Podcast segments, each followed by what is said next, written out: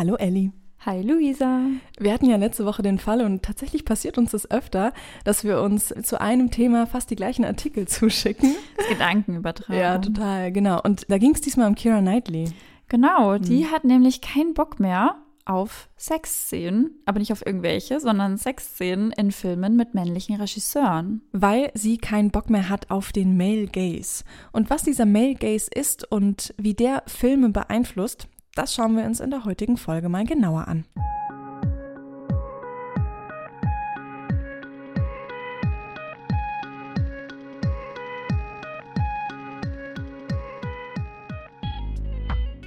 Hallo, wir sind Ellie und Luisa und in unserem Podcast X und Y nehmen wir dich mit in zwei Welten.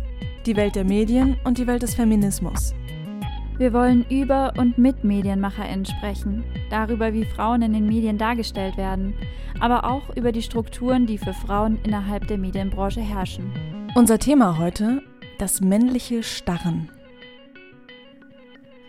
Wir haben die Kira Knightley-Geschichte als Anlass genommen, ein Experiment zu wagen. Wir haben uns gegenseitig Filme rausgesucht, um die mal jeweils mit der feministischen Brille zu gucken und wir haben noch nicht drüber geredet. Ja, das ist, also es ist mir so schwer gefallen. Also mir ist nicht nur schwer gefallen, da nicht mit dir drüber zu reden gleich, sondern auch tatsächlich diese Filme nochmal aus einem anderen Blickwinkel heraus zu schauen. Das war nicht nur anstrengend, sondern tatsächlich war es auch teilweise für mich super verzweifelnd. Und nervig. Und nervig, ja, weil du hast mir Filme gegeben und ich wusste nicht, was dein Problem mit diesem Film ist. ja, Gut, dass wir das gleich besprechen. Ja, dazu gleich mehr. Aber vorher können wir ja noch ähm, die Begriffe Male Gaze und auch Female Gaze erklären. Mhm. Es kommt nämlich aus der Filmwissenschaft und wird jetzt aber auch immer häufiger in feministischen Theorien verwendet. Konkret könnte man sagen, der Male Gaze bedeutet, Frauen im Film werden aus einer männlichen heterosexuellen Perspektive als sexuelle Objekte präsentiert. Mhm. Also Regisseure oder Drehbuchautoren oder auch die Produzenten bestimmen den Blickwinkel auf eine Geschichte durch ihren Male Gaze. Also übersetzt durch das männliche Starren. Und ich glaube, auch Zuschauer und Zuschauerinnen machen das. Mhm. Und wegen Zuschauerinnen, jetzt kommt's auch, das war ein krasser Aha-Moment bei der Recherche. Mhm. Das ist überhaupt nichts, was nur Männer machen, und männlich haben. starren, sondern diesen Male Gaze haben alle. Korrektur also zu oben. RegisseurInnen, DrehbuchautorInnen, ja. ProduzentInnen, ZuschauerInnen, alle, die FilmmacherInnen und auch die, die es konsumieren, haben diesen Male Gaze. Und auch die, die da wieder Kritiken drüber schreiben, finde ich auch nochmal einen spannenden auch ein Aspekt. Punkt, ja. ja. Ja, aber wie soll es anders sein? Ähm, wir kennen halt schließlich hauptsächlich Filme von Männern, über Männer, für Männer. Und man kommt halt gar nicht drum herum, mit einem Male Gaze auf bestimmte Dinge zu schauen. Also egal welches Geschlecht man hat, weil man es eben, ja, wir haben es halt einfach so gelernt. Mhm.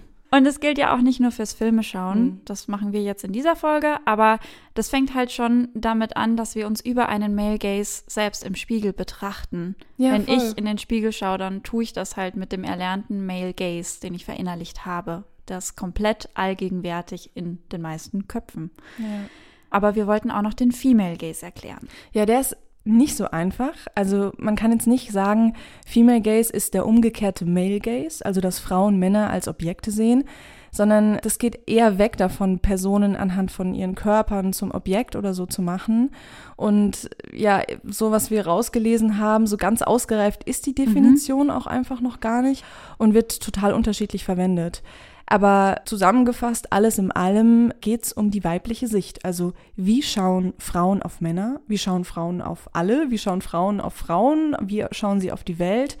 Ja, das ist so die Frage. Mhm.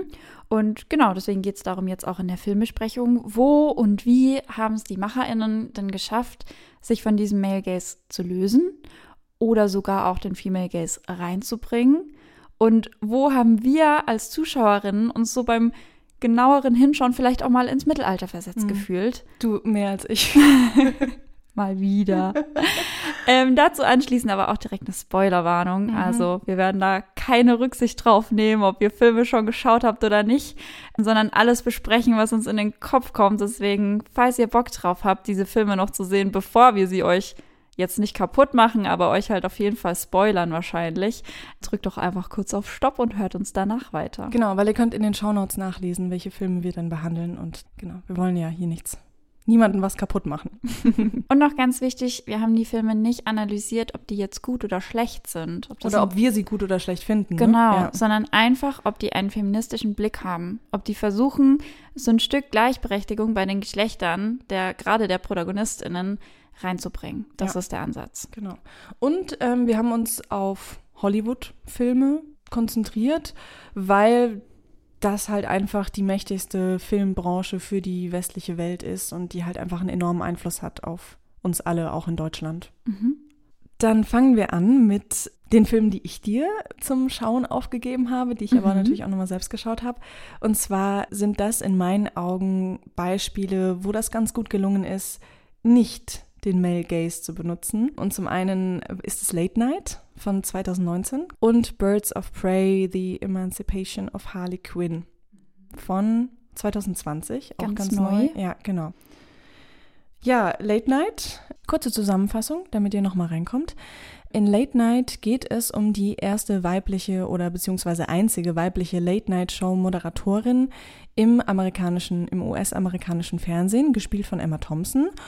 Und diese Show ist halt leider nicht mehr gut. Also die Einschaltquoten sinken und Catherine Newberry, so heißt diese Moderatorin, versucht das Ganze jetzt zu retten, indem sie total verzweifelt ihrem Manager aufgibt, jetzt ein zum ersten Mal in das Writers Team, das komplett männlich ist, eine Frau reinzuholen. Und das macht sie eigentlich nur aus der Not heraus. Also sie mag offensichtlich auch keine Frauen. Sie hat irgendwie ein Problem mit anderen Frauen und meint jetzt aber, vielleicht ist das jetzt doch die Rettung für diese Show. Und deswegen wird Molly, gespielt von Mindy Kaling, in das Writers-Team geholt. Und ähm, ja, diese junge Frau kommt ins Team, total naiv, nie im Showbusiness gearbeitet, kommt sie halt bei den Männern dort gar nicht gut an und schafft es aber tatsächlich, der Sendung irgendwie so einen neuen, ehrlicheren und ich finde auch feministischeren Touch zu geben, einfach weil sie halt neue Blickwinkel mit reinbekommt. Und genau, Regie hat bei diesem Film Nisha Ganatra geführt, das ist eine Kanadierin mit indischen Wurzeln und das Drehbuch stammt von Mindy Kaling, das ist ähm, eben die Frau, die auch Molly spielt in dem Film und das ist eine Amerikanerin mit indischen Wurzeln und Produzentinnen-Team war gemischt, aber Regie und Drehbuch in weiblicher Hand. Wie hat dir der Film gefallen? Ich fand ihn gut. Also, man kann immer kritisieren aus feministischer Sicht, aber ich finde, das war ein Film, der halt nicht einfach das Gegenteil gemacht hat und Männer aus der Lebensrealität von Frauen verdrängt hat, so wie es sonst halt andersrum oft passiert, sondern da haben Männer auch eine wichtige Rolle gespielt und gleichzeitig ging es um die Frauen und um ihren Job. Also das Private hat auch eine Rolle gespielt und es war so ganz nett und das ist ja auch wichtig, weil kein Mensch führt ein Leben ohne Privatleben, also kann man ruhig abbilden. Aber die Balance war irgendwie ganz gut, weil der Film dreht sich halt um die Show. Und das mhm. stand immer im Mittelpunkt. Das fand ich so gut. Mhm. Also für mich waren so die drei, drei großen Themen, die der Film so behandelt hat, oder eigentlich sind es zwei, Feminismus und Rassismus, aber im Job mhm. sozusagen. Und, und ich finde, das wurde sehr eindrücklich dargestellt und ich hätte wirklich nicht gerne in dieser Rolle von der Molly stecken wollen. Und, und ich hatte so das Gefühl, dieser Film ist übersät von Andeutungen und Referenzen. Oder hattest du auch so das Gefühl? Ja, auf jeden Fall. Es gab ja total viel so wirklich sexistische Sprüche und auch ja. dieses Mansplaining, also dass Voll. Männer das Bedürfnis haben, offensichtliche Dinge zu erklären. Und das Coole war aber, dass es halt das, also dieses Mansplaining hat es ein bisschen gebraucht, weil die Frau halt in eine Männerwelt reinkam. Und gleichzeitig standen aber die Männer dabei eher als die ein bisschen doofen da oder als die, die diese Frau halt unterschätzen, weil immer klar war, dass sie ihren Weg halt eh geht. Das fand ich gut, dass das als roter Faden komplett da war und sie nie als die Doofe dargestellt wurde. Ja. Ja, ich, manchmal hatte ich schon so das Gefühl, also sie war jetzt keine ähm, Protagonistin, mit der ich gleich so gebondet hat, weil sie mich so ein bisschen genervt hat teilweise mit, ihrem, mit ihrer naiven Herangehensweise. Ja, irgendwie schon. Aber ich fand es einfach so gut, wie, wie, sie mit ihrer naiven Herangehensweise die Männer auch so vor den Kopf gestoßen hat. Und weil du das gerade so meintest ähm, mit dem Mansplaining und so weiter, da fällt mir jetzt gleich diese Szene ein, wo sie quasi dann sich so ein bisschen in dem Team etabliert hat und ähm, auch bewiesen hat, dass sie was drauf hat. Und dann wird sie quasi zusammen mit dem äh, Monologschreiber in ein Team gesteckt und mhm. ähm, dann sagt er so, ja, sorry, ich habe jetzt überhaupt keine Zeit, hier noch eine kleine Ausbildung zu geben und sie so, nee, nee, nee, ihr macht es zusammen, die kann das schon. ja. Das fand ich irgendwie echt, ja, fand ich ganz cool und ja, ich finde auch, ich fand auch diesen Prozess zwischen den beiden Frauen so, so stark irgendwie, weil die haben ja beide was voneinander gelernt und die Diskrepanz zwischen diesen Lebensrealitäten hätte ja nicht größer sein können. Diese mhm. alte, weiße, erfolgreiche Frau und dann diese junge, indische, ja, naives Mädchen noch fast irgendwie, die aus dem Chemiewerk kommt und einfach versucht, in ihrer Lieblingsshow plötzlich ja eine Rolle zu spielen so mhm. und es war halt irgendwie so schön zu sehen wie die Catherine Newberry was von der Molly Patel lernt und die Molly Patel was von der Catherine Newberry lernt so in Richtung mehr Selbstbewusstsein haben und so ja ich finde da kam dieser Aspekt ähm, wie wichtig so Mentorinnen sind mega ja, gut stimmt. raus also weil das ist ein Thema was mir öfter mal wieder über den Weg gelaufen ist, seit ich mich halt mit Thema Feminismus auseinandersetze, wo es immer wieder heißt, du musst mehr Netzwerken, Männer machen das auch, du musst dir eine Mentorin suchen, Männer machen das auch so.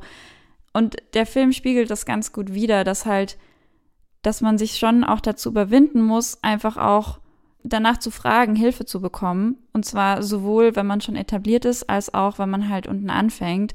Und wenn Frauen das halt mehr machen, dann geht's halt auch bergauf eher als bergab so. Und vielleicht noch zu diesem, ähm, so wie das privat in dem Film gehandelt wurden. Ähm, am Ende kommt Molly ja mit diesem Hauptmonologschreiber zusammen. Ja. Und ich finde das so cool, weil es ist natürlich vielleicht unnötig, könnte man sagen, weil es geht ja um die Show und so.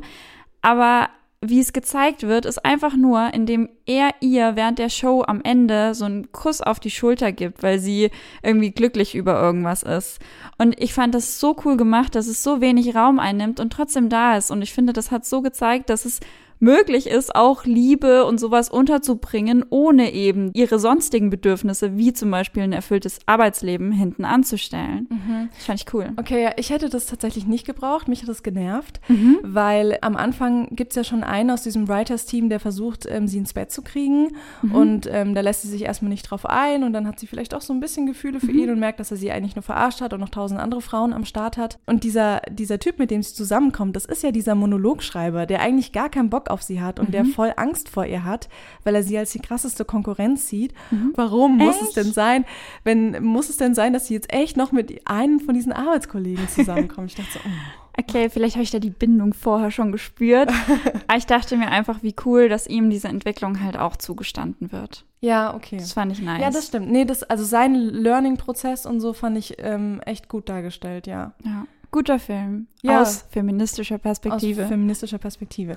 Das sind jetzt natürlich so wahrscheinlich ein paar Aspekte von so vielen, die man hätte nennen können, ja. so, aber genau, vielleicht belassen wir es dabei mal.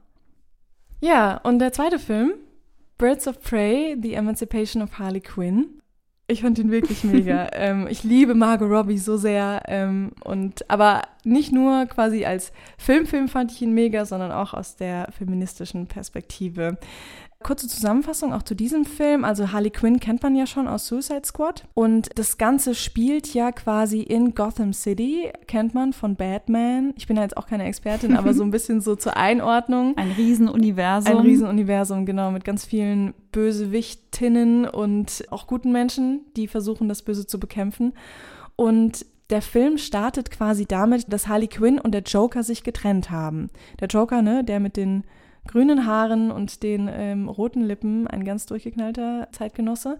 Und dadurch, dass sie sich von ihm getrennt hat, geht ihre Immunität verloren. Und jetzt haben ganz, ganz viele Männer und Frauen noch so eine offene Rechnung mit ihr, die sie unbedingt begleichen wollen. Ähm, das ist durchaus sehr amüsant. Unter anderem auch Black Mask, gespielt von Ewan McGregor. Und im Endeffekt geht es dann in dem Film darum, dass sie für ihn einen Diamanten zurückholen soll, sonst ähm, tötet er sie. Und bei dieser Jagd nach dem Diamanten und dann auch bei der Jagd danach den Diamanten zu behalten und die kleine junge Diebin, die diesen Diamanten gestohlen hat, auch zu schützen, bekommt sie dann eben Unterstützung von den Birds of Prey. Das sind alles Frauen, die fürs Gute kämpfen. Im Bock Endeffekt. auf Rambazamba. Oder haben. genau, ja, auch das.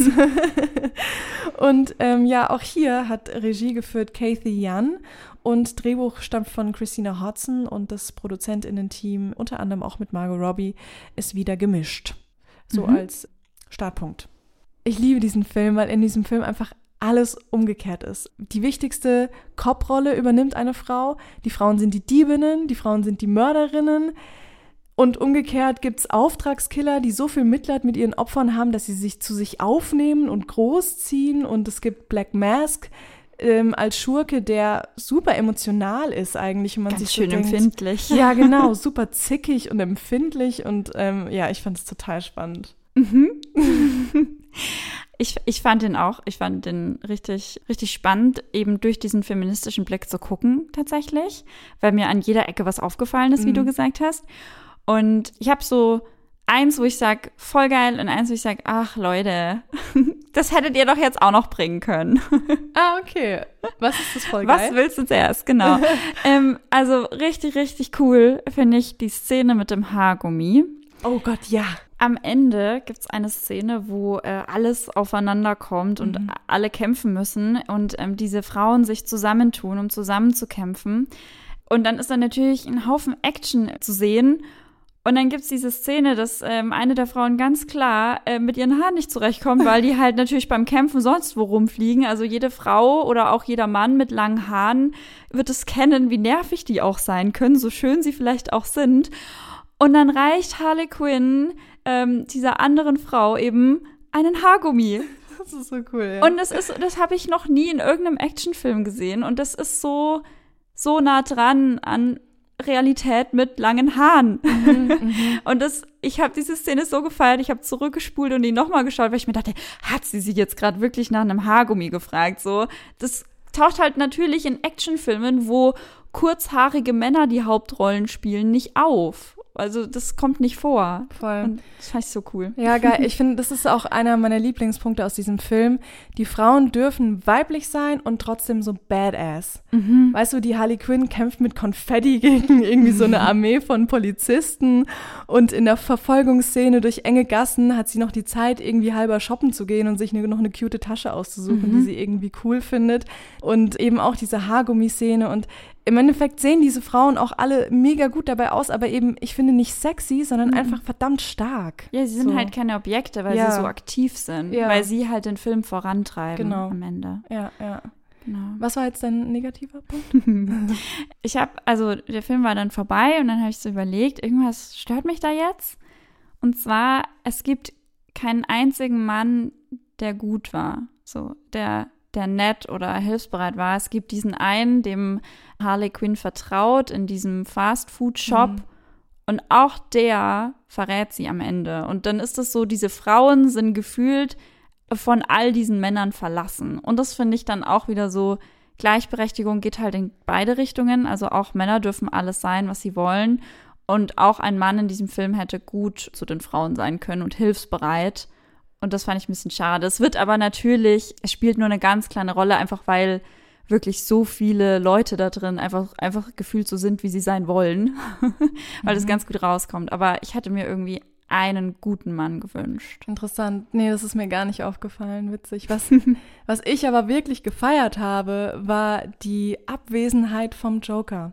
Mhm. Die Abwesenheit von einer Liebesgeschichte in diesem mhm. Film. Mhm. Es gab keine Romance und ich habe fast drauf gewettet, dass am Ende doch der Joker diese Mädels irgendwie rettet oder dass da noch mal sowas kommt und der irgendwie aus dem Nichts auftaucht und dann die Bösewichte ja. irgendwie weiß was ich was mit denen macht. So wie es halt sonst ist. Genau und es ja. ist nicht passiert. Ich habe wirklich ich hätte ja. damit ich habe so damit gerechnet und im Endeffekt ist es dieses kleine Mädchen, die mhm. Diebin, die ähm, den Black Mask in die Luft sprengt und das ist einfach so, oh mein Gott, wie cool. Also das fand ich auch total geil und auch einfach die Tatsache, dass die Harley Quinn dem Joker halt nicht so nachtrauert, also schon nachtrauert, aber dann irgendwann versteht, okay, ich komme auch ganz gut alleine klar, ich brauche den Typen nicht, um irgendwie äh, krasse Männer ähm, zu besiegen. Ja, da sind wir auch wieder bei dem Punkt, dass halt immer die Frage ist, wie viel Raum sowas einnimmt. Also wie ich mhm. gesagt habe, für mich war diese Beziehung gerade bei Late Night eben okay, weil sie so wenig Raum eingenommen hat. Sie war auch da, sie war präsent, aber es war halt nur kurz abgehandelt. Mhm. Und ich finde, so war das jetzt bei Birds of Prey auch. Es ging so die ersten zehn Minuten ja noch ein bisschen so darum, warum sie gerade so ein bisschen depressiv ist und sich in ihrem Liebeskummer vergräbt, aber ja. das total geil anders tut, als man das sonst in Filmen sieht. Weil äh, keine Frau, oder nicht keine, aber ich glaube, die wenigsten Frauen sitzen heulend zu Hause auf dem Sofa, sondern machen durchaus auch so ein bisschen andere Sachen, wenn sie wütend und traurig sind. Mhm. Genau, und deswegen fand ich das so cool, dass es so schon am Anfang darum ging, um zu erklären, wo sie gerade ist und es dann aber wirklich auch diesen Befreiungsschlag da, davon gab und ja. es einfach weiterging. Ein Punkt, den ich noch ansprechen wollte, weil ich das mhm. auch total spannend war, fand, war eben der Blick teilweise. Also Harley Quinn ist ja immer krass geschminkt. Das wurde nie gezeigt, wie sie sich mhm. fertig macht. Und auch ganz spannend fand ich die Szene im Club, wo der Black Mask wieder total empfindlich sich über eine Frau aufregt, die am Nachbartisch sitzt und sie dann aus seiner Wut heraus ihr befiehlt, dass sie sich auf den Tisch stellen soll und ähm, das Kleid ausziehen soll. Und dann muss das auch noch ihr Partner machen. Und in dem Moment geht die Kamera aber auf ihr Gesicht mhm. und nicht auf das Kleid und auf ihren Körper. Und man sieht einfach nur die Demütigung in ihrem Gesicht. Und gleichzeitig sieht man auch noch die Wut und die Tränen von dem Black Canary, also der Frau, die quasi so ein bisschen. Zweite Hauptprotagonistin ist. Ja, genau, im Endeffekt schon, ja, die ja für den Black Mask auch gezwungenermaßen arbeitet. Und ähm, ich habe auch gelesen, dass irgendwelche Menschen gesagt haben, sie fanden diese Szene total unnötig. Mhm. Fand ich aber nicht, weil das halt gezeigt hat, okay, man kann so eine Szene bringen. Mhm. Man muss halt einfach nur überlegen, was ist das Wichtige in der Szene, was will ich zeigen. Und diese Tränen von dem Black Canary war irgendwie so das fand ich so krass auch noch, mhm. einfach zu zeigen, dass diese Frau gerade so mitleidet und so. Ja. Nicht eben der entblößte Körper ja. einer Frau, die das nicht will, ja. sondern das Entsetzen im Gesicht, weil mhm. um die Gefühle dahinter, um diese Erniedrigung geht's halt. Genau. Die er da auf sie überträgt. Ja, auf jeden Fall, da hast recht. Ich bin da super empfindlich, was solche Szenen angeht, mhm. weil ich das so oft so krass unnötig finde. Auch mhm kommen wir gleich noch dazu bei meinem Film.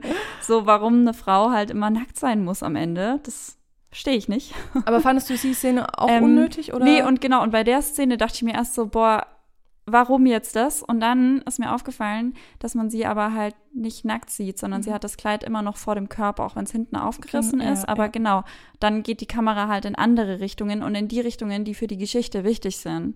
So, es geht nicht darum, aus diesem Frauenkörper ein Objekt zu machen. Mhm. Das finde ich gut. Ja. Doch. Guter Schlusspunkt, oder? ja, jetzt haben wir euch ähm, zwei Filme mit auf den Weg gegeben, die ihr mal ganz neu gucken könnt und gucken könnt, ob ihr das auch so seht. Und kommen jetzt zu zwei Filmen, die ich dir mitgegeben habe. Ich habe äh, zum einen dir aufgegeben, quasi ähm, Diana anzuschauen. Mhm. Ähm, ein Film von 2013. Regie, Drehbuch, Kamera, um das kurz nur abzuhaken, sind äh, nur Männer. Ähm, Naomi Watts spielt die Hauptrolle und Oliver äh, Hirschspiegel ist der Regisseur. Mhm. Zusammengefasst, man kann sich denken, es geht um Diana. Der Film basiert auf einem Buch, der heißt Diana, Her Last Love von 2001, geschrieben von einer Autorin. Und es geht da eben konkret um die letzten beiden Jahre im Leben von Diana, ähm, bevor sie diesen Autounfall hat ähm, und daran stirbt. Und ähm, das Ganze findet statt mit Fokus auf ihre Beziehung zu einem Arzt, was man vom Buchtitel her erahnen kann, Her Last Love. Der Film heißt aber, wie gesagt, nur Diana. So viel dazu. Wie fandest du ihn? Ich war wirklich da gesessen und habe mich eigentlich die ganze Zeit nur damit beschäftigt, zu überlegen, was du so krass schlimm an diesem Film findest. Was ist dein Problem? Was ist dein Problem mit diesem Film? Keine Ahnung. Das Problem war natürlich auch so ein bisschen, ich habe mich mit Diana davor überhaupt nicht beschäftigt und hatte irgendwie auch kein Gefühl dafür. Mir war das auch gar nicht so krass bewusst, dass sie, dass diese Affären in ihrem Leben so eine mhm. einnehmende Rolle gespielt hatten. Und dann habe ich halt so verzweifelt gesucht nach Szenen, wo, wo man eventuell anecken könnte. Und dann mhm. ist mir zum Beispiel eine Szene aufgefallen, in der sie ähm, mit der Perücke durch die Straßen läuft und alle Männer drehen sich so nach ihr um und pfeifen so. So richtig geiles Catcalling. Mhm. Richtig unnötige Szene, weil man und sie so, freut sich drüber. Ja, genau, und sie freut sich drüber. Vielleicht freut sie sich aber auch nur drüber, dass sie nicht erkannt wird, mhm. weil sie ja inkognito mit der Perücke unterwegs ist. Da war ich mir nicht sicher. Mhm. Aber genau, das war so ein Moment, der mir aufgefallen ist. Genauso hm, noch ein anderer Moment, wo der Arzt, also wo sie quasi mit ihm dann ähm, das erste Date hat und sie an der Tür stehen und er möchte sie küssen und ähm, sie dreht sich weg und er reagiert überhaupt nicht drauf. Also entschuldigt sich nicht oder hat nicht das Gefühl, dass es für sie irgendwie unangenehm ist. Ähm, und alles, was er dann nur fragt, ist, wann sie sich das nächste Mal sehen. So, das waren die zwei Punkte, die mir aufgefallen sind. Mhm. Und ansonsten dachte ich mir einfach nur so, naja, war halt ein Biopic. Cool, weil dann sind wir direkt beim Thema. Soll ich dir sagen, was mein Problem ja, ist? Ja, bitte. Biopic ist das Thema. Biopic für alle nicht ganz so Filmversessenen bedeutet Filmbiografie. Mal mit mehr, mal mit weniger Anspruch auf Wahrheit, aber es geht schon immer darum, dass man einen Menschen, den es gab oder gibt, halt darstellt. Und mein Problem, mein Hauptproblem, um direkt zum Punkt zu kommen, ist, nennt den Film nicht Diana, wenn es nicht um Diana geht. Ich hatte nicht das Gefühl, in ihre Psyche oder in ihren Charakter näher eintauchen zu können, weil es ständig um die Reaktion des Arztes auf ihr Handeln ging. Ich habe das Gefühl, der Film müsste nach dem Arzt benannt sein und nicht nach Diana. Also es sollte ja ein natürlicher Maßstab für Biopics sein, dass man eine Figur, nach der man den Film benennt, auch wirklich in den Fokus setzt. Und es war nicht der Fall. Echt? Diese Film, diese Frau war nicht im, im Fokus. Sie wurde degradiert. Sie wurde nicht mehr als Frau, nicht als Fürstin und nicht als diese Frau, die da die karitativen Zwecke verfolgt hat, beschrieben, sondern als eine Frau, die nach Liebe sucht. Und das ist nicht das Bild, was es von Diana noch nicht gibt, sondern das ist das, was schon tausendmal erzählt wurde. Und was mhm. schlimm genug zu ihren Lebzeiten war.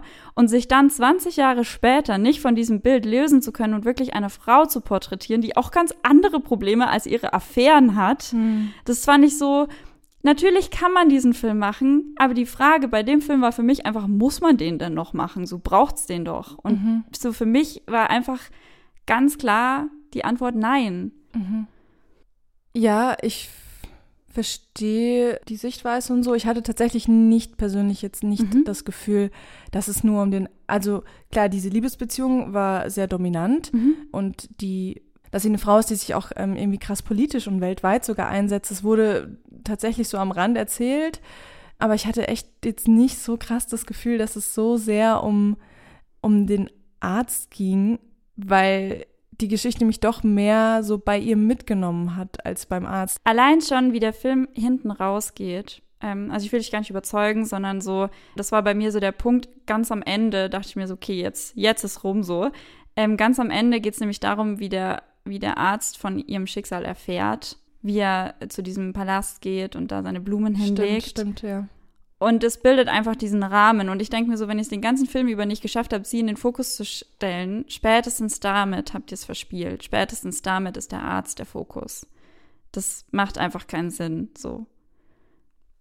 Und das Thema ist auch, also ich habe tatsächlich den Film deswegen auch ausgesucht, weil es ein Biopic ist, mhm. weil es oft der Fall ist, zu oft, dass ein Biopic über eine Frau nicht das ist, was ein Biopic über einen Mann ist dass es zu oft um das Private geht, obwohl die Frauen Künstlerinnen, Schauspielerinnen, auch Politikerinnen, was weiß ich was sind. Und trotzdem es immer am Privaten hängen bleibt. Und so dieses, oder so dieses als Gefährtin von Stil. So zum Beispiel bei Marie Curie oder bei Maria mhm. Magdalena. Sehenswerte Filme, keine Frage. Und es gibt hier und da gute Punkte, aber am Ende ist der Mann der Rahmen. Und das ist mega schade, weil diese Frauen eigene Geschichten zu erzählen haben. Und es kommt mir zu kurz, auch bei dem Film. So. Ja, ich kann gar nicht so viel sagen. Volles Learning. Ich muss ihn jetzt einfach total nochmal schauen. Jetzt musst du ihn nochmal schauen. Weil ich habe mich tatsächlich voll darauf fokussiert, einfach zu schauen, wie wird sie dargestellt. Mhm, mhm. Die ganze Zeit und geguckt so, gibt es da irgendwelche, keine Ahnung, wie wird der, wie ist der Blick auf ihren Körper, wie ist der Blick auf mhm. ihren Charakter? Wie, ja genau, und, und gar nicht so wirklich drauf geachtet, so welche Rolle nimmt der Arzt ein. Klar, es ist dominant, aber ja, ich, ich mhm. muss es echt jetzt nochmal schauen und ich glaube, ich, ich verstehe das schon, was du meinst, so, mhm. es war mir einfach noch nicht bewusst. Ja, mhm. ja, ich glaube auch, weil sie wurde, also es war ja kein Film, wo mal krass irgendwie Sex gezeigt wurde oder ne, so Gewalt oder sowas, sondern mhm. es ist ja ein sehr, wo alle immer angezogen sind, so ein sehr anständiger Film, könnte man sagen. Und ich glaube, deswegen fällt einem das vielleicht auch auf den ersten Blick nicht so auf. Oder wie gesagt, ich bin da wieder zu krass. Ich war ja schon raus, als der Film Diana hieß. weil, also, beziehungsweise bei Diana ist das noch irgendwie okay, weil sie war halt bekannt unter diesem Namen. Sie ist die eine Diana, die es gibt, so. Aber Filmtitel wie Frieda, Paula, Astrid, so, was soll das wo auf der anderen Seite Filmtitel wie Hamilton, Churchill, äh, Tesla existieren. So, Oha. warum geht es dann immer um den Vornamen und um den Nachnamen? Warum kann ich nicht beide Namen hinschreiben, wenn es um den Menschen geht? Und warum kriegt dann die Frau den Vornamen, was mit häuslich und privat verbunden ist, und der Mann den Nachnamen, was mit so professionell verbunden ist? Ehrlich mal, so Paula Astrid und so, das klingt wie keine Ahnung, meine beste Freundin oder als gäbe es eine neue Tamponmarke. Aber das klingt doch nicht nach einem Film über eine Frau, die krass was erreicht hat. Wow. Und es stört Guter mich, Punkt, weil das ja. ist einfach von vornherein dann das falsche Setting. Wie gesagt, bei Diana muss man das noch ein bisschen hinten anstellen. Mhm. Sie ist die Diana. Aber ja, das Buch hat es besser gemacht. Diana, Her Last Love, dann weiß ich, wo es hingeht. Aber einen Film Diana zu nennen, wo es um die letzten zwei Jahre Beziehung ging, ist mir zu kurz. Ja. Es kommt jetzt neuer Diana-Film, ne? Es wird jetzt neu ja. mit Kirsten Stewart. Ich weiß noch nicht, ob ich sehen will. Aber voll gut. Dann können wir, ja, können wir das ja bald vergleichen und einfach mal schauen, in welche Richtung es da geht. Mhm. Cool. Spannend. Ja, keine Ahnung, ich kann fast nur Danke sagen für, für die Gedanken. Ich finde es voll spannend. Ja, cool. Dann machen wir direkt mit dem nächsten Film weiter. Ich weiß, als du ihn geguckt hattest, hast du mir geschrieben, mhm. oh, verdammt, ich weiß wieder nicht, was dein Problem ist. ähm, es geht um Passengers, ja. ein Film von 2016. Ähm, auch hier besteht das Board wieder nur aus Männern, außer einer Frau im Schnitt. Und die Hauptrollen werden gespielt von Chris Pratt und Jennifer Lawrence, also hochkarätig. Mhm. Regie führt Morton Tildum. Ich hoffe, man spricht ihn so aus. Kurze Zusammenfassung am Anfang. Es geht um eine Science-Fiction-Romanze, würde ich mal kurz fassen. Ja. Äh, die Welt ist überbevölkert und deswegen ist ein Raumschiff mit 5000 Menschen an Bord auf dem Weg zu einem neuen Planeten, den sie kolonialisieren wollen. Die Reise dauert insgesamt 120 Jahre und deswegen sind alle in so einen künstlichen Schlaf versetzt. Also niemand ist wach auf diesem Schiff. Aber blöderweise wacht dann einer der Passagiere 90 Jahre zu früh auf, nämlich Jim. Und Jim hat dann nach einem Jahr Einsamkeit und quasi Durchdrehen, weil er halt niemals bei dieser Kolonie lebend ankommen wird, sondern vorher tot sein wird, ähm, so ein bisschen die geniale Idee, jetzt einfach noch einen anderen Menschen aufzuwecken, damit er nicht mehr alleine ist, weil es halt einfach nicht mehr packt. Und dieser andere Mensch ist Aurora. Und die zwei finden sich dann erst gut, dann streiten sie, dann fliegt das Raumschiff fast in die Luft, äh, es geht aber gut und deswegen ist dann alles gut. So. Ähm, sehr vorhersehbarer Film, muss man sagen, aber äh, man kann schon mitfiebern. Ich habe Tränchen vergossen, so ist es nicht. okay, das überrascht mich schon mal, weil ich hatte das echt das Gefühl, du hattest so einen krassen Hate auf diesen Film. Nein, nein, nein, nein. Ich habe mich toll unterhalten gefühlt. Ich habe nur die feministische Brille dafür absetzen müssen. Wie fandest du ihn denn? Also ich habe den ähm, schon relativ nah nach der Veröffentlichung, also 2016 mal gesehen und mhm. hatte ihn in Erinnerung als einen unterhaltsamen Science-Fiction-Film. Habe gedacht, wow, ähm, Jennifer Lawrence spielt wieder mega gut. Und das war's. Ich habe mir dann wirklich da gar keine Gedanken mehr drüber gemacht. Dann habe ich ihn jetzt nochmal geschaut und fand ihn immer noch definitiv spannend und immer noch irgendwie auch an sich einfach eine total spannende Geschichte. Und ja, Punkt. Punkt. Mhm. Ja. Kann ich voll verstehen. Ich war damals auch im Kino und ich fand ihn auch gut. 2016 okay. war bei mir gut. auch noch kein Okay, Lämpchen das beruhigt an. mich. Also das Ding voll. ist, ich muss auch sagen, ich habe schon echt hart Mitleid mit diesem Typen gehabt. So, ich mhm. dachte so, boah, was, was, was ist das für ein, der tut mir echt leid und war dann so, habe auch die ganze Zeit überlegt, okay, wie hätte ich denn in dieser Situation gehandelt? Wen mhm. hätte ich geweckt? Mhm. Hätte ich vielleicht einen Crewmate geweckt? Hätte ich keine Ahnung, wäre ich ins Weltall geflogen. ähm, Auch cool. Ja. Aber ja, natürlich, mir ist schon bewusst, dass es halt scheiße von ihm war, sie aufzuwecken. Und halt nicht den Mut zu haben, es ihr zu sagen. Mhm. Okay. Das Ding ist, womit ich so ein starkes Problem habe, ist, dass, dass es wirklich klassisch Male Gaze ist. Also wirklich komplett und durchgehend. Deswegen dachte ich, perfektes Beispiel, weil wir sehen Chris Pratt, wie er aufwacht, beziehungsweise seine Figur Jim, ähm, wie er aufwacht, wie er verzweifelt. Dieser Mensch bekommt eine halbe Stunde Raum, um sich zu entfalten und diese ganze Verzweiflung zu entwickeln. Mhm. Und dann ringt er sich durch, sie aufzuwecken. Da braucht man sich ethisch überhaupt nicht drüber erheben, weil, oder moralisch, weil, ja, man weiß nicht, wie man selber in so einer Situation damit umgehen würde. Aber er weckt nicht einen Menschen auf, von dem er ausgeht, vielleicht, dass sie gut befreundet sein könnten oder dass der Mensch ihm helfen kann, irgendwie am Raumschiff irgendwas zu reparieren oder die Kapseln zu reparieren, damit sie wieder einschlafen können oder sowas, sondern er weckt einen Menschen auf, zu dem er sich sexuell hingezogen fühlt, in dessen Privatsphäre er eindringt, ohne die Erlaubnis dieses Menschen. So, da hat es bei mir angefangen, so, warum? Mhm. Dann ist diese Aurora eben wach und alles, was ihr zugestanden wird, sind zwei Minuten kurz ausrasten und dann alles ausprobieren, was er das Jahr vorher schon probiert hat. Ach, stimmt. Und das finde ich so schade, weil ganz ehrlich, klar, der hatte ein Jahr Zeit, wirklich viel zu probieren, aber es kann mir keiner erzählen, dass nicht ein anderer Mensch auch nochmal auf andere Gedanken kommen kann. So. Du meinst jetzt, dass sie zum Beispiel versucht, die, die, die Tür zum Crew-Zentrum einzuschlagen? Ja, das ne? nochmal auf andere Weise zu probieren, mhm. als er mit roher Gewalt. Ihr ganzer Auftrag in dem Film ist er. Und sein Auftrag ist, sich zu retten oder sein Leben besser zu machen. Und das fand ich einfach mega schwierig. Und das Ding ist, was mich dann so geärgert hat, dass man es ja auch aus anderen Perspektiven hätte erzählen können. Dieser Film hätte auch anfangen können mit ihrem Erwachen, dass man ihr zuschaut und dann in dem Moment, wo sie erfährt, dass er sie aufgeweckt hat und er ihr das kaputt gemacht hat, dass sie je bei dieser Kolonie ankommt, dann könnte der Rücksprung kommen zu einer halben Stunde, wie er aufgewacht ist und durchgedreht ist. Das hätte zum einen den Film spannender und unvorhersehbarer gemacht mhm. und zum anderen ihr auch Raum gegeben, eine eigene Persönlichkeit zu entfalten. Weil sie existiert nur in diesem Film wegen ihm und davon kommt der Film nicht los. Und auch ganz am Ende, ähm, wie gesagt, das Raumschiff hat dann so ein paar Schwierigkeiten und sie müssen das retten.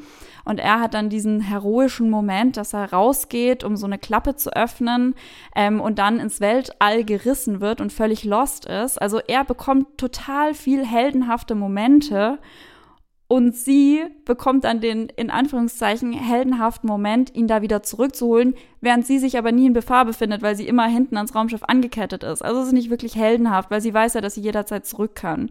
Auch da besteht ihr ganzer Schmerz in ihm und in nichts anderem.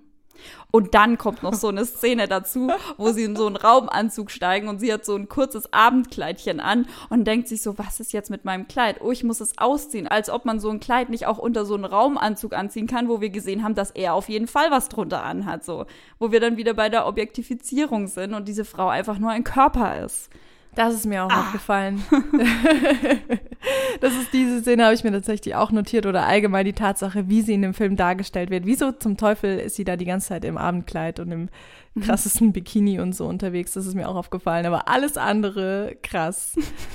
Ja, du ich hast so mich recht. so geärgert. Ja. Also es wurden, ich habe dann gelesen und es wurden so Vergleiche angestellt mit Adam und Eva. Ne? Der Adam erhebt sich zu Gott und er schafft sich eine Gefährtin, seine Eva. Wow. Oder Dornröschen, so ja, der Mann ja. küsst die Frau wach, wo man wirklich also nicht drüber streiten braucht, dass es nicht in Ordnung ist, eine schlafende Frau zu küssen. Also die Vergleiche fand ich so ganz ganz passend irgendwie, um sich in diese Gedankengänge und was es bedeutet, einen Male Gaze zu haben, ein bisschen reinzufuchsen. Ich habe natürlich gelesen und gelesen und gelesen, um auch einfach zu verstehen, was dein Problem mit dem Film sein könnte. Und da ist immer wieder dieses Wort Rape Culture aufgeploppt. Mhm. Und die Tatsache, dass er sie ja quasi entführt. Mhm. Und auch das Stichwort Stockholm-Syndrom, mhm. dass sie sich in ihren Entführer verliebt. Mhm. Und da habe ich mir schon ein bisschen schwer getan, das so anzunehmen, weil ich mir dachte, für mich war das mehr so Fraud, so Betrug irgendwie. Mhm. Was hältst du davon, von der These? Ich habe es auch gelesen und fand es auch krass formuliert, ne? Bei Rape und bei ähm, Stockholm-Syndrom, da denkt man schon, da denkt man an krassere Sachen. Ja. Und ich glaube aber, das Problem ist genau das, dass man an krassere Sachen denkt. Und dass es aber eigentlich bei so einem Film anfängt, der sowas verherrlichend darstellt und als cool. Und dass sie sich dann am Ende ja auch entscheidet, halt wach zu bleiben, obwohl es die Möglichkeit gibt, wieder einzuschlafen. So, hm. es wird ihr in keinem Moment Aktivität zugestanden. Findest du, das rettet seinen Charakter, dass er es gut machen will, indem er ihr anbietet, dass sie wieder einschlafen kann? Nein. Warum nicht? Weil es auch nicht einen Entführer davor rettet, eine Frau entführt zu haben, bloß weil er sie dann freilässt. Das muss trotzdem halt Konsequenzen haben, wenn wir jetzt schon in dem Vergleich unterwegs sind. Hm. Ich habe den Film gut gefunden. Ich weiß das noch 2016, als ich im Kino war. Und als ich jetzt wieder drauf gestoßen bin, dachte ich echt, oh, das kann nicht wahr sein. Wenn man den ein bisschen anders guckt, ist es so creepy eigentlich. So richtig creepy, dieser Typ. Und damals habe ich ihn angehimmelt. Ist halt auch eine Entwicklung. Ja. ja. Aber positives Ende zu diesem Film. Ich habe herausgefunden, Jennifer Lawrence hat für den Film mehr Gage bekommen als Chris Pratt. Und Oha. das ist in Hollywood eine Seltenheit. Also Props dafür das ist gut gemacht. das ist so wenigstens ein Punkt. Wahrscheinlich hat sie gesagt, boah Leute, dieses scheiß Drehbuch, ich mach's nur, wenn ich mehr Kohle kriege. Ja, vielleicht. Ja, cool. Ich fand's mega spannend. Ich muss jetzt halt die Filme nochmal schauen und, und werd, das wird mir sicherlich alles auffallen und so. Und, und ich werde jetzt sicherlich auch bei, bei anderen Filmen da viel ja, mit einem ganz anderen Blick drauf schauen. Vielleicht ähm, hat es euch ja auch geholfen, die Diskussion, und ihr schaut die Filme jetzt auch nochmal und denkt euch, ah, stimmt. und wenn nicht, ist auch gut. Und es wäre auf jeden Fall super spannend, wenn ihr uns mal schreibt, ob euch die Diskussion was gebracht hat und ob ihr jetzt vielleicht in Zukunft Filme oder Serien mit so einem anderen Blick schaut. Ich finde, da ist noch der Punkt kurz wichtig. Ähm, das hatten wir auch in den anderen Folgen immer mal wieder. Es fängt da erst an. Also wir reden hier über Frauen, aber es gibt noch so viel mehr Punkte, auf die man achten kann unter feministischen, unter Gleichberechtigungsblickpunkten. Ja. Ähm, keine Ahnung, während der Recherche Ghostbusters ist zum Beispiel aufgetaucht. Ähm, super diverser Cast, so solche Punkte sind auch so wichtig. Deswegen, das haben, ja, ja, das, das haben wir jetzt eigentlich komplett ausgeklammert, weil auch Late Night und auch Birds of Prey sind divers. Ja, voll. Und aber, ähm, ja ja, man kann mit den Frauen anfangen, aber man darf da nicht aufhören. Ja. Da gibt es noch so viel mehr zu beachten. Und helfen könnten euch da zum Beispiel Facebook-Gruppen. Sucht da einfach mal auf Facebook. Ähm, Feminismus und Filmkritik, da findet ihr super viel. Oder es gibt auch eine Seite, die heißt filmlöwin.de. Das packen wir euch in die Folgenbeschreibung rein. Und da findet ihr auch super viele feministische Filmkritiken. Und dann könnt ihr Filme auch immer mit dem Bechteltest schauen, also indem ihr euch quasi drei Fragen stellt. Erstens, gibt es mindestens zwei Frauenrollen in dem Film? Zweitens, sprechen diese Frauen miteinander? Und drittens, unterhalten sie sich über etwas anderes als einen Mann? Ja. Und auch da wieder, klar kann man kritisieren, weil wenn jetzt zwei namenlose Frauen sich über Schminke unterhalten, dann hat der Film halt feministisch überhaupt nichts bestanden. Mhm. Aber es ist ein Anfang, sich das bewusst zu machen und Filme da bewusster zu gucken mit diesem Aspekt und da in so ein gewisses Mindset reinzukommen. Ja, so, und dann sind wir eigentlich auch schon am Ende der Folge angekommen. Ähm, wir freuen uns natürlich über Feedback zu unserem Podcast und ähm, eure Gedanken dazu. Und ich fände es auch voll spannend, wenn ihr irgendwie ähm, bei konkreten Filmen uns auch mal schreibt, so, was war euer Aha-Moment da? Weil ihr, ihr merkt, ich lerne auch. Ähm, krass, ich habe krass in dieser. Folge gelernt. Du auch. Gut, das beruhigt mich. Also schreibt uns da gerne entweder per Mail an hallo@x&y-podcast.de oder auch einfach eine Nachricht über Insta, einfach mal nach X und Y der Podcast suchen. Und natürlich, wie immer, erzählt und teilt unseren Podcast auch mit denen, die das Thema interessieren könnte oder vielleicht eurer Meinung nach interessieren sollte. Tschüss. Ciao.